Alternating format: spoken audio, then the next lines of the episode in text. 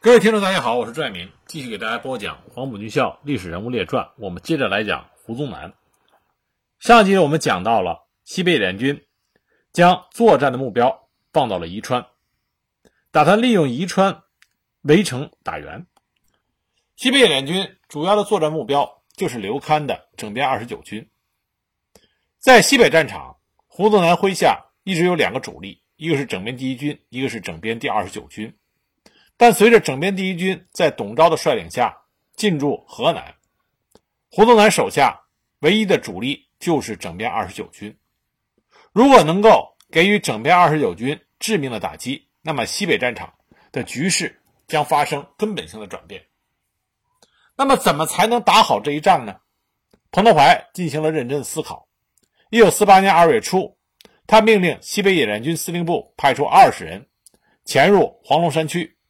熟悉地形状况和国军的兵力部署，并且要求各纵队派副旅长或者参谋长率有力的侦察部队副测绘员到延安以南金盆湾临镇一线侦察敌情地形，绘制国军配备要图，查明敌后情况，搞清楚国军实际兵力部署和位置，向野战军司令部报告。他还亲自带领参谋人员到三纵、四纵了解情况。同徐光达、王师泰等纵队领导交换意见，征询对作战计划的意见，然后又在盐场以南的佛古园召开了旅以上干部会议，再一次商讨了作战计划，从而制定了一个围城打援的战役计划。围城打援，关键是要准确的判明援敌究竟会走哪条路来增援。彭德怀根据侦查的材料分析认为。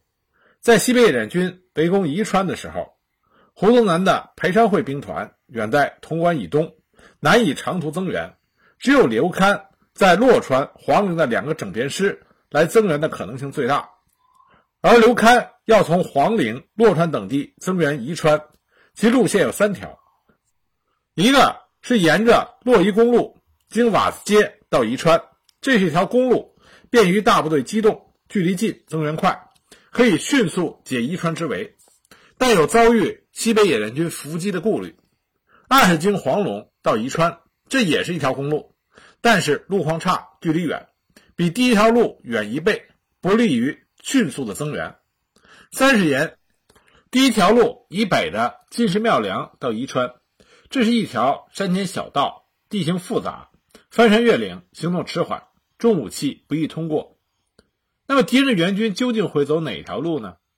彭德怀经过仔细的思考，他首先排除了走小路的可能性，然后他考虑到上次在增援清涧的时候，刘戡来得慢，受了处分。那么他这一次一定要走得快，要走公路。胡宗南要兼顾守军与援军，经瓦子街到宜川既近而且好走，可以达到迅速解围。因此，彭德怀。认为胡宗南一定会命令刘戡经第一条路驰援宜川，所以他把部署打援的重点放在了第一条路线上。同时，他也准备，如敌不援，则夺取宜川以后继续南进，夺取韩城、白水、河阳，大力筑城。那么，最终的作战部署是：西北野军集中了一纵、二纵、三纵、四纵、六纵五个纵队，发起了宜川战役。以一部分兵力攻打宜川城，吸引国军增援，然后再集中主力歼灭取到瓦子街的增援之敌，并且要求各纵队在二月十日之前完成一切出发准备。二月十二日，西北野战军一纵、三纵、四纵、六纵分别由保安、绥德、米脂地区向宜川开进。十六日，进至金沙镇、甘谷驿、盐场地区隐蔽集结，进行战役准备工作。而西北野战军给二纵王震部下达的任务是西渡黄河入陕，消灭韩城守敌，策应野战军的主力进行作战。二月二十二日，三纵在徐光达的率领下，六纵在罗元发的率领下，向着宜川攻击前进。二十三日，肃清了宜川城外围的国军地方武装据点以后，在群众的掩护下，利用夜色秘密开进，以迅雷不及掩耳之势，在二月二十四日。突然从东西两面将宜川城包围，这就揭开了西北野战军由内线转为外线作战的序幕。同时，准备打援的西北联军主力，在一纵司令员贺炳炎、四纵司令员王世泰的率领下，在二月二十三日到达了瓦子街以北指定地域集结，待机打援，准备歼灭向宜川增援的敌人。二月二十三日，二纵在王震的率领下，出乎国军的防守意料之外，从雨门口渡过了黄河。二月二十四日，三纵、六纵。完成了对宜川城的包围，到二十七日，已将守军压缩于城内，而一纵、四纵已经进至瓦子街以北指定地域待机。至此，彭德怀已经布好了局，等着胡宗南和刘戡上钩。宜川被西北野联军主力围攻之后，守城的指挥官整编第二十四旅旅长张汉初惊慌得很，接连发电报。向胡宗南和刘戡求救。这时候，胡宗南已经从延安飞回了西安。在西安的胡宗南闻讯之后，并没有像张汉初那样惊慌。他认为西北野人军三分之一是由游击队编成的，只有五个纵队，加之连续作战伤亡大，又没有重炮，不能攻坚。二纵渡过黄河之后，要先夺取韩城和河阳，不可能用在宜川方面。其余四个纵队。现在以三个纵队的兵力围攻宜川，可能只有一个纵队用于阻击援兵，因此他除了抽调空军支援之外，还做出了如下部署：整编二十四旅应该坚守待援，吸引共军主力，以为我攻势之支撑。二，整编二十九军军长刘戡亲率整编二十七师、整编九十师，沿着洛川、永乡、瓦子街向宜川急进，歼灭共匪。解宜川之围。自从占领延安以来，刘戡的本职就成为了救援解围。先后执行的救援计划包括援救盘龙、救援榆林、援救中松、援救清涧等等。可以说，无论什么地方被攻，无论什么部队被围，都是刘戡一马当先的率部前往救援。这一次也不例外。刘戡虽然在西安欢度春节，但是他接到胡宗南的命令之后，不敢迟疑。于二月二十六日，率领整编第二十七师、第三十一、第四十七旅和整编第九十师、第五十三、第六十一旅约二点四万余人，沿着洛川、永乡、瓦子街这条路日夜兼程的向宜川急进。从洛川到宜川约为二百里左右的路程，急行军两天就可以到。当天下午，刘戡的整编二十七师两个旅到达永乡附近宿营，突然。整编二十七师师长王应尊接到报告，说在距永乡东北约五十里处的关亭附近，发现有西北野战军的部队。王应尊一听，吃惊不小，他马上派出了一个轻装营前去侦查，结果这个轻装营和西北野战军一纵交上了火，陷入重围，损失了大半才撤了回来。王英尊立刻就把情况向刘戡做了报告，并且提出要先集中力量打关亭。然后由关亭前往解宜川之围的建议。王英尊分析说：“这个道理很简单，既然西北野战军已经包围了宜川，又集结了较大的兵力于关亭，这显然是准备打援兵的。如果先不去掉这一侧翼的威胁，而沿着洛宜公路前进的话，不但不能完全解宜川之围，而且解围部队本身也会遭到危险。如果先打下了关亭，”不仅解除了侧翼的威胁，免受危险，而且从地形上说，可以由关亭沿着一条山梁直抵宜川城下，解宜川之围是比较容易的。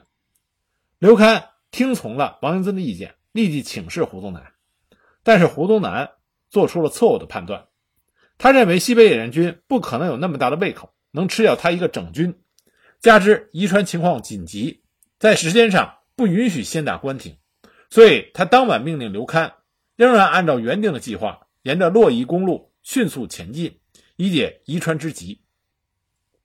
那么，为了等待胡宗南的命令，刘戡的数万人马在永乡一带滞留了一整天。到了晚上，他才接到了胡宗南的来电。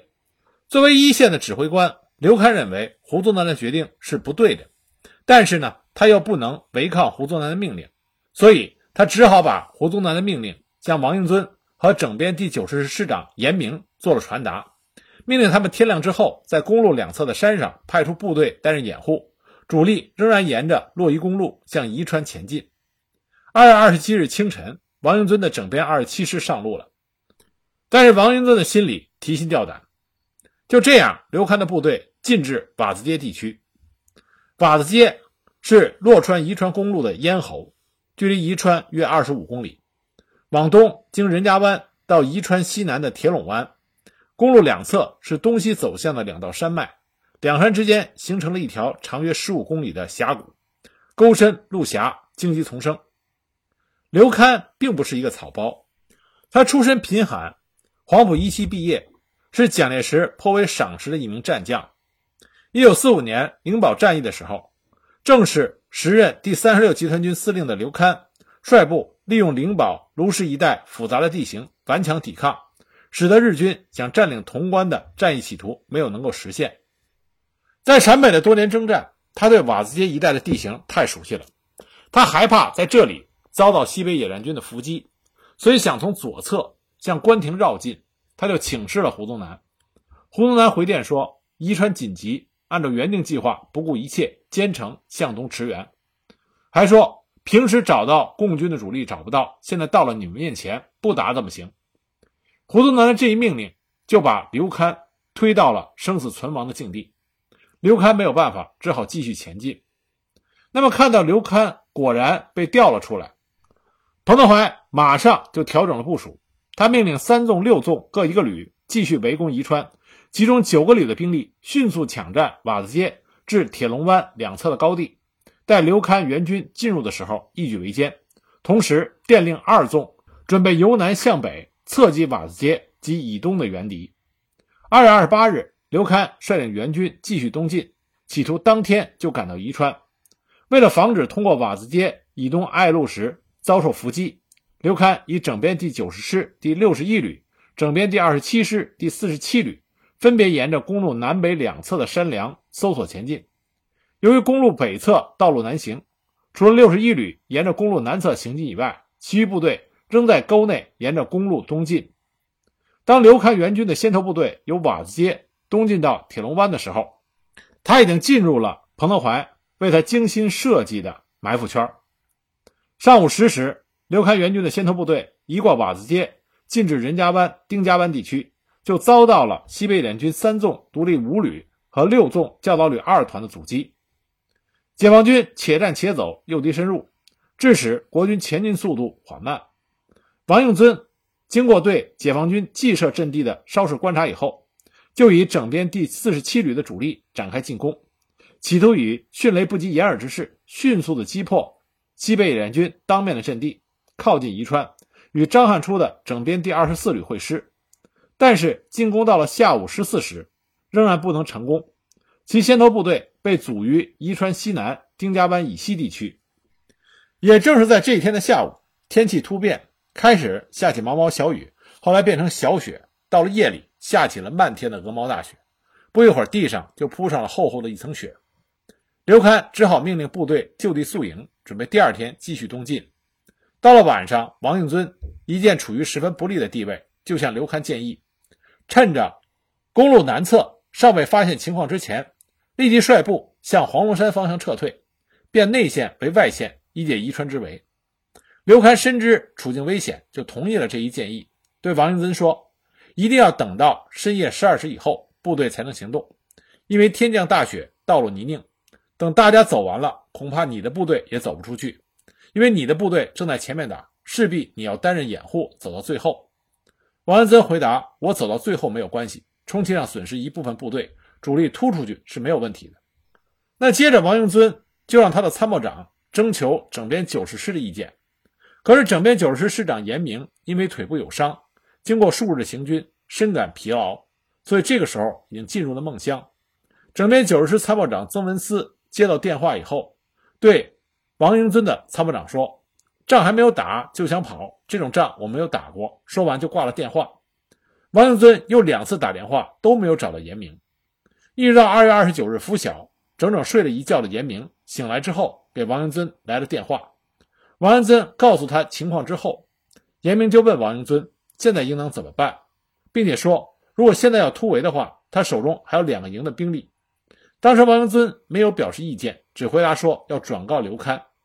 但当王英尊把严明的话转告刘戡时，刘戡又改了主意，决定先打一下，看看情况再说。可是战场形势瞬息万变，一旦战机失去了，那么就会陷入万劫不复之地。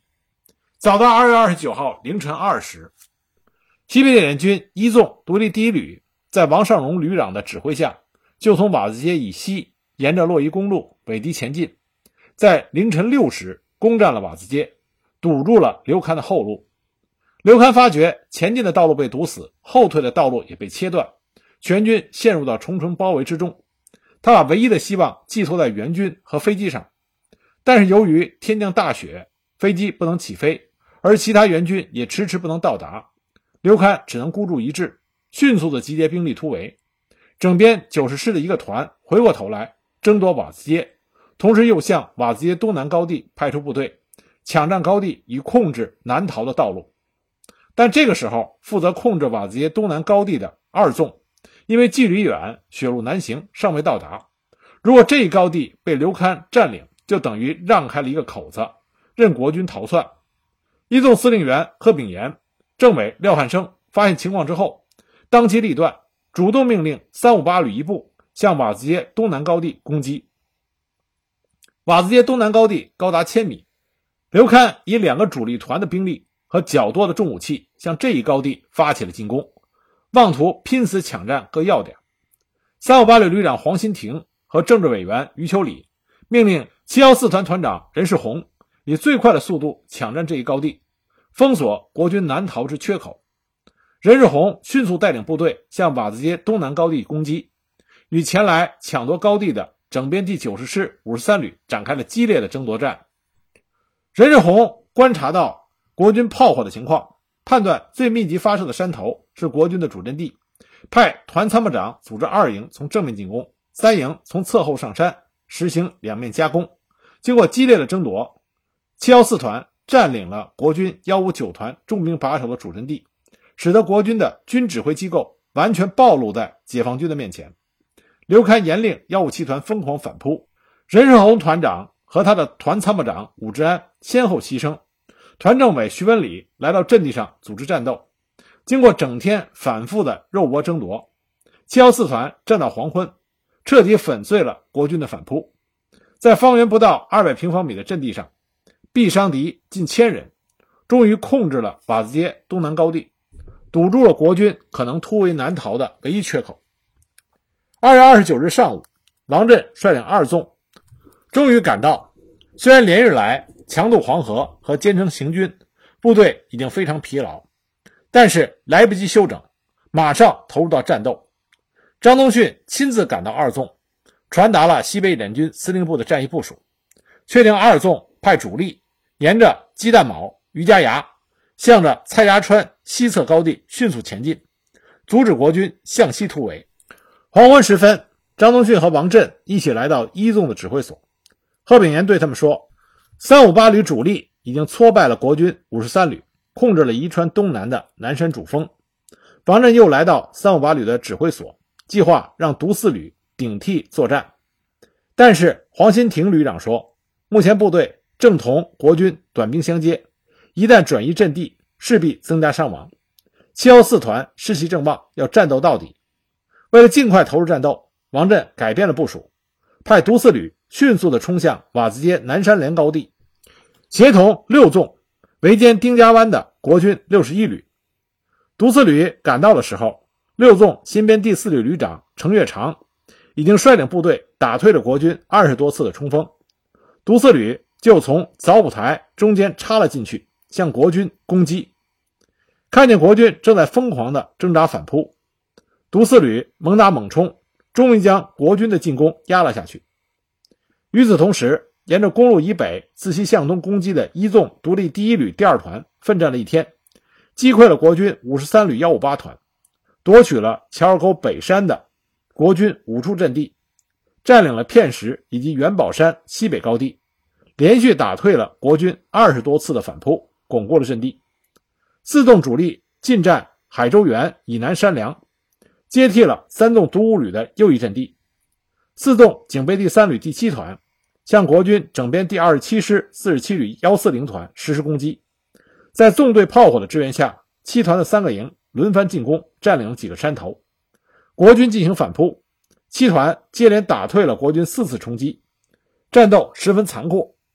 七团的副团长李清业不幸牺牲，双方激战到黄昏，对峙在任家湾北山之上。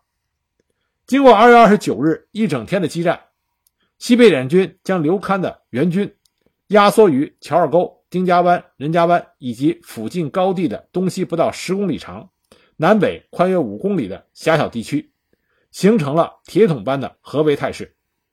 在连日的战斗中，刘戡援军伤亡惨重，整编三十一旅旅长周由之、整编四十七旅旅长李达、整编五十三旅副旅长韩志珍。相继被击毙，其他中下级军官死伤不计其数。刘戡一见突围无望，急电胡宗南，发出了败局已成，决心流尽最后一滴血的诀别之言。胡宗南也是坐立不安，他的手中已经没有援兵可派，因为刘戡的整编二十九军就是他的机动部队之一，而另外一支机动兵团是西北绥靖公署副主任。裴昌会指挥的四个整编师，但这个机动兵团还在潼关以东，远水难解近渴。胡宗南除了一再电请南京统帅部增援之外，只能希望刘戡率领整编二十九军能够自行突围。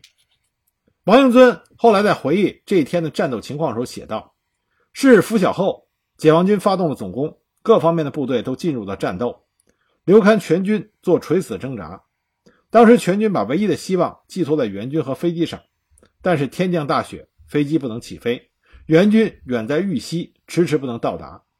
尽管胡宗南发来多封电报，说什么已经命令大批的空军出动助战，卢崇义的整编三十师限期即到，张耀明的整编三十八师已向西安空运等等，但是大家都知道远水不解近渴，入夜战斗更加激烈，火力更加凶猛。四面八方都是炮弹和手榴弹的爆炸声，接着就是一片冲锋的叫喊声和厮杀声，整夜都是这样激烈的战斗。经过一日夜的战斗，刘戡全军伤亡惨重，粮弹殆尽，士气更加消沉。当天夜里，大雪还在不停的下，西北野战军各部队冒着大雪严寒，不顾疲劳饥饿，连夜做好了总攻前的准备。三月一日拂晓，彭德怀发出了总攻命令。九时许，一纵沿着洛宜公路及其两侧由西向东，二纵由南向北，三纵独立第五旅由东北向西南，四纵由北向南，六纵由东南向西北，从四面八方发起了勇猛的攻击。这一天，全线战斗十分激烈。刘戡率领的国军顽强抵抗，与西北野战军反复争夺于公路的南侧居高临下的东南山。彭德怀在当天的电报里写着：“每攻一个山峰，需反复数次，用刺刀才能取得最后的胜利。敌人尚且顽强。”刘戡全军的阵地逐渐缩小，伤亡不断增加，特别是各级军官的伤亡十分惨重。整编三十一旅旅长周由之、整编四十七旅旅长李达相继被打死，这两个人都是黄埔七期的。其他中下级军官的死亡更是数不胜数。刘戡及其部下的士气低落到了极点，士兵们只能向后的溃退。面对这种局面，严明的精神也崩溃了。他的参谋长曾文思在回忆当时的情况说：“严明深知战局不可挽回，不断的逼迫我和他一起自杀。为了保全自己的性命，我借口观察战况，总是和他保持十米以上的距离，还暗地里将手枪的子弹推上膛，以防万一。”同时交代严明的儿子严守礼啊，这个严守礼当时担任的是通讯营长，说你应该特别注意防止师长自杀。于是严守礼陪伴着严明，寸步不离，我才感到生命有了希望。突然，严守礼找到我说：“赶快突围。”我说：“突到哪里去？这只能是白送死。”后来我带着命令的口气，肯定地说：“你们把师长拖下山到军部去，我随后也去。”于是严守礼等几个人架着严明往山下拖，严明边跑边喊不肯下去，但谁也不理他。二十分钟之后，到了北边的山沟里，严明埋怨我说：“你真害死人！在山上，我手头还有几个连，可以找机会冲出去。现在叫我怎么办？”我说：“你为什么不早说？再上山吧。”严明说：“这还来得及吗？就在这里动手自杀吧。”我说：“为什么？到军部去要死，大家死在一块儿。这时公路和两侧人山人海，混乱不堪。只见人流向西涌，一阵激烈的步枪声，人流又像潮水一般的向东涌，很快又被挡了回来。我采取了主动，命令到军部去。滑竿抬着严明，在人流中沿着公路向东涌。我有意的慢慢落在了后面，好容易和严明脱离了，趁机在乙庄寨对面公路北边的山岩里隐藏起来。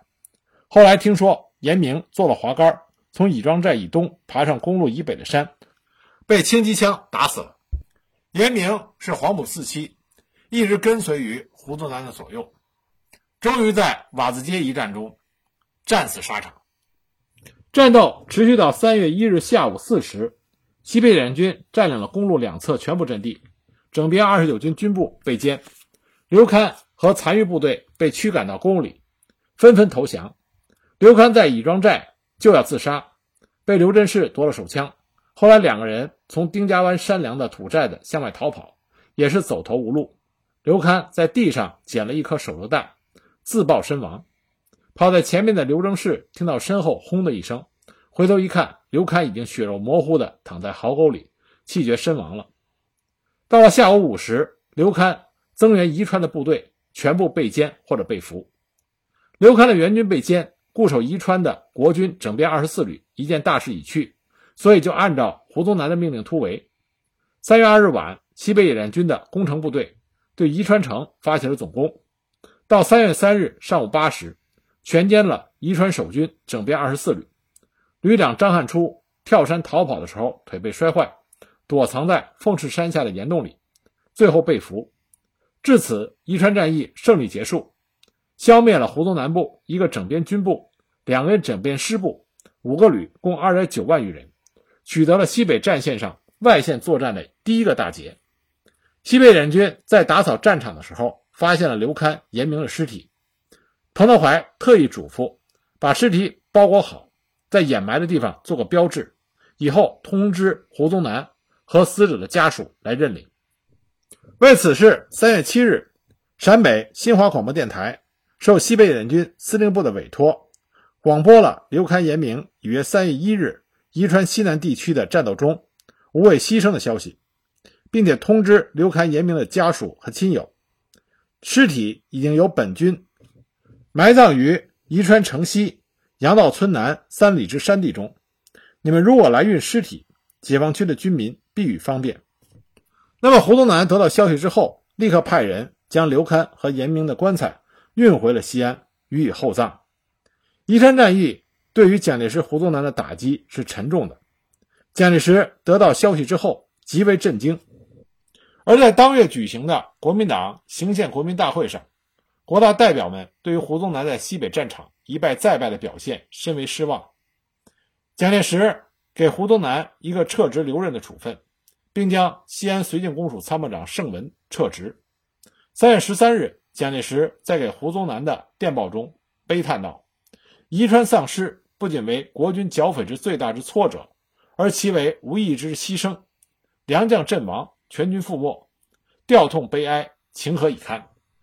毛泽东也给予了宜川大捷很高的评价。他指出，在西北战场上，这是第一个大胜仗，这次胜利改变了西北的形势，并将影响中原的形势。宜川战役。是对胡宗南军事集团第一次伤筋动骨的沉重打击。那么，胡宗南为什么会遭遇到宜川战役这样的惨败呢？其实，按照西北战场态势的发展，宜川大捷是必然会发生的。因为在宜川战役发起的时候，胡宗南已经完全的落入到彭德怀所掌控的节奏中。西北战场的特点。中共中央和西北野战军在这里经营了十三年之久，熟悉一草一木，因此胡宗南要想围剿西北野战军，他一定不能和西北野战军打运动战，一定要进行围困、压缩，步步为营，那胡宗南没有看到这一点吗？恰恰相反，他深知这个方法才是正确的办法，因为之前有过先例，也有过经验。这就是对鄂豫皖苏区的第四次围剿和对中央苏区的第五次围剿，当时国军就是采取类似的策略。因此，胡宗南在对陕北进行围剿的时候，他明确的提出，要按照当初江西围剿的要旨，诱敌进行作战，将青宁二马的兵力推进到三边地区，与陇东战略要地构成围堵地带。胡宗南以主力控制延安附近，再利用东部的黄河天险，北部邓宝山守住榆林，这样的话将陕北野战军团团围住，逐渐压缩，逼迫陕北野战军与胡宗南的主力兵团进行决战。如果按照这个战略，西北野战军将会处于一种非常被动的局面。这是为什么西北野战军在之前的作战中？总是胜利与挫折相互交杂，因为即使取得胜利，仍然没有打破胡宗南整个的战略方针，这逼迫了西北野战军在胜利之后，仍然要想办法跳到外线去，否则的话，你就一定要打破榆林，或者是打破宁马、青马的三边地区。不过很可惜，胡宗南的这个战略它有两个短板，这两个短板就是时间。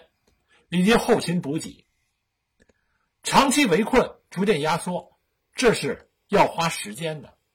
而且你要想围困，你的兵力一定是远远多于敌人的兵力，那么就意味着你的后勤补给要跟上。而陕北又是贫瘠之地，所以胡宗南需要后方给予大量的物资供应。那他的物资供应又是掌控在国防部的手里。那么，国防部他不仅仅是要看到西北战场，他还要看到华东，看到东北。那么，纵观整个解放战争，国民党国防部他们也有两个短板，这个两个短板和胡宗南的是一样的，也是时间和物资。所以，国防部他没有勇气，也没有能力去帮助胡宗南补齐他的两个短板。这就使得胡宗南的战略只有一种成功的可能性，就是在他突袭延安的时候，一举打掉中共中央。如果这个目标没有达成的话，他的战略想要成功的可能性就非常低了。除非国军在其他的战场取得大胜，那么最后将所有的重点都集中于陕北战场，这样胡宗南的策略才有了成功的。希望。不过，胡宗南不愧是西北野战军的劲敌，尽管遭到了宜川战役如此大的挫败，但是胡宗南和他麾下的国军部队仍然和西北野战军在西北战场继续鏖战，给西北野战军又造下了不小的麻烦。那么，具体情况如何？我们下一集继续给大家讲。